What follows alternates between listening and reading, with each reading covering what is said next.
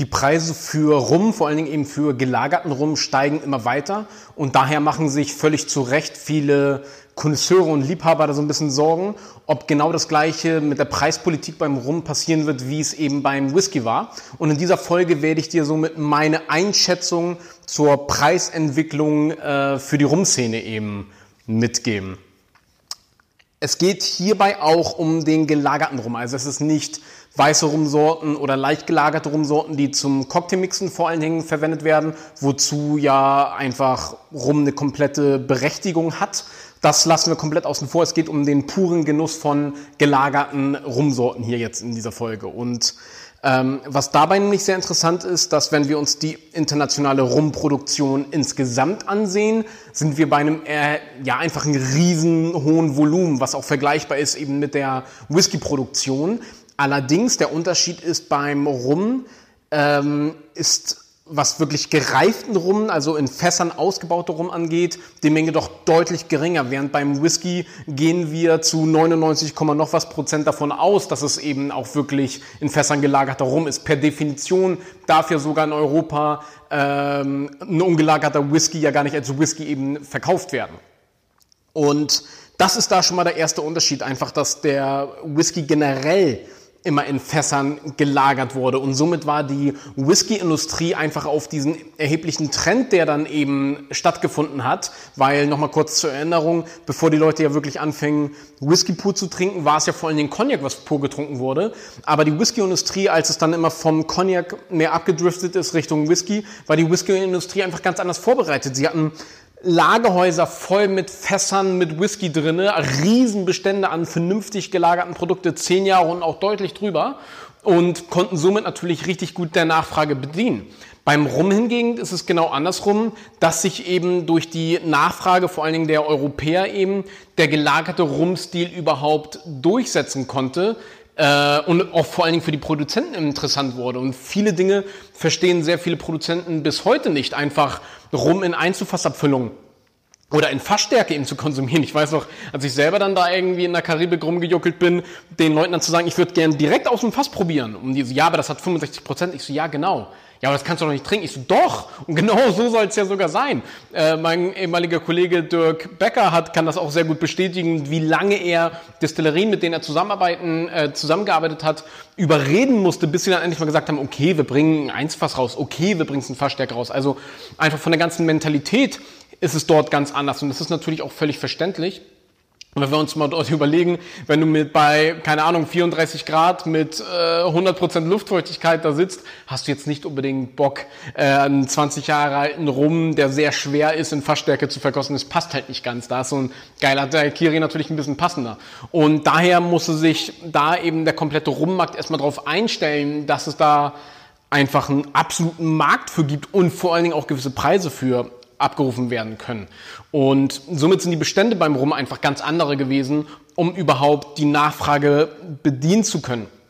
Und das merken wir eben auch schon jetzt an der Preispolitik.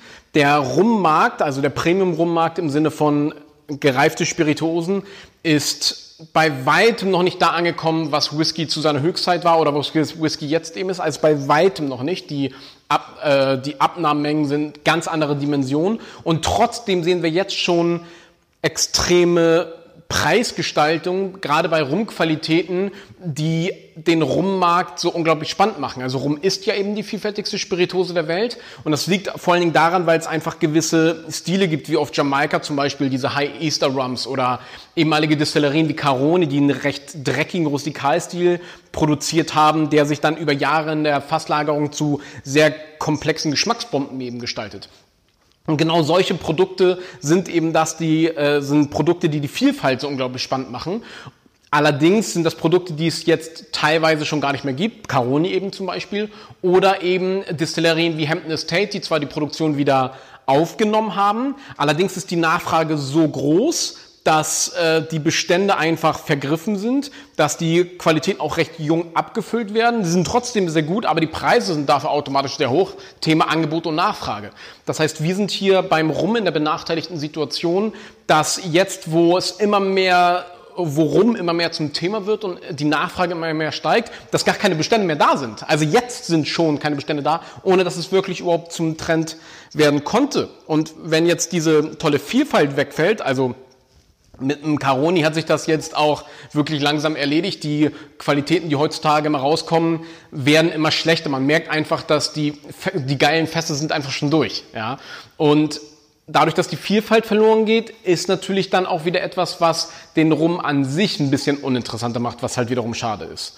Und ähm, gleichzeitig ist allerdings auch zu merken, dass die äh, gereiften Massenprodukte, also die eben erhebliche Mengen generell liefern und darauf auch spezialisiert sind, selbst die bauen mittlerweile schon ab. Also weil einfach die Nachfrage, äh, sie können der Nachfrage nicht mehr gerecht werden. Und somit es passiert jetzt schon beim Rum etwas, was beim Whisky eben erst nach einigen Jahren an der Topspitze passiert ist, dass die äh, Preise steigen, aber die Qualität immer dünner wird. Was ich damit meine, ist, dass einfach der Rum oder die Spiritosen, die verarbeitet werden, also beim Rum der Rum, beim Whisky der Whisky eben, dass die immer jünger werden im Durchschnitt. Und äh, früher war es beim Whisky zum Beispiel, wenn du keine Ahnung äh, einen zwölf Jahre alten Whisky gekauft hast, war da immer noch ein kräftiger Schuss von, ich sage jetzt mal, einen 18-Jährigen drin, der da einfach mehr Körper und Komplexität mit reingebracht hat. Heute kannst du davon ausgehen, das kann ich dir quasi garantieren, ohne dass ich es garantieren kann.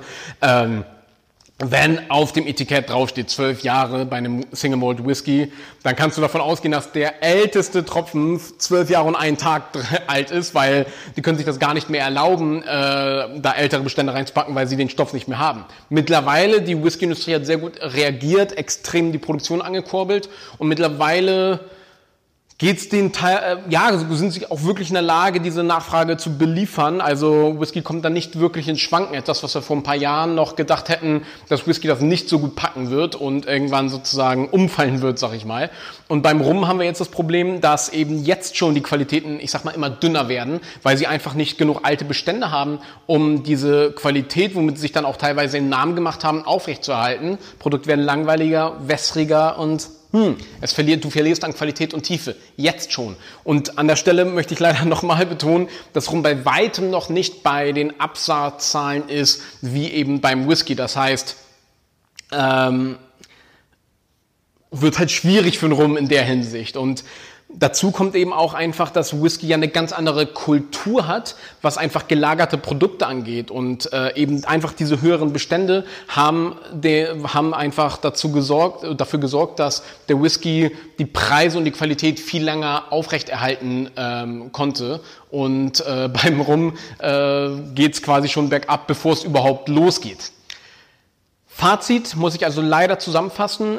Rum ist für mich nach wie vor die spannendste Spirituose überhaupt, die es gibt.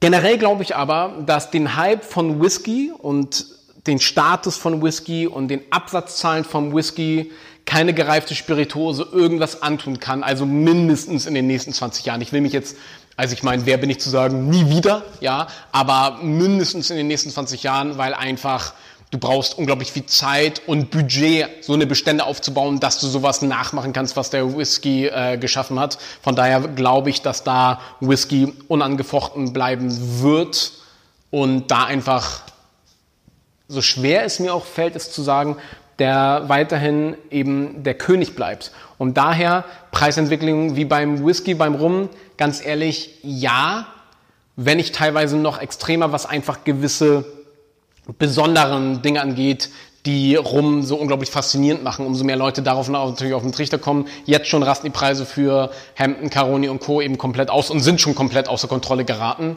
Und von daher ein ganz klares Ja, auch wenn die beiden Dinge nicht vergleichbar sind. Dazu würde mich natürlich auch deine Meinung interessieren. Stimmst du mir dazu? Oder bist du noch ganz optimistisch, dass Rum auf jeden Fall der nächste Whisky wird und das alles besser machen wird?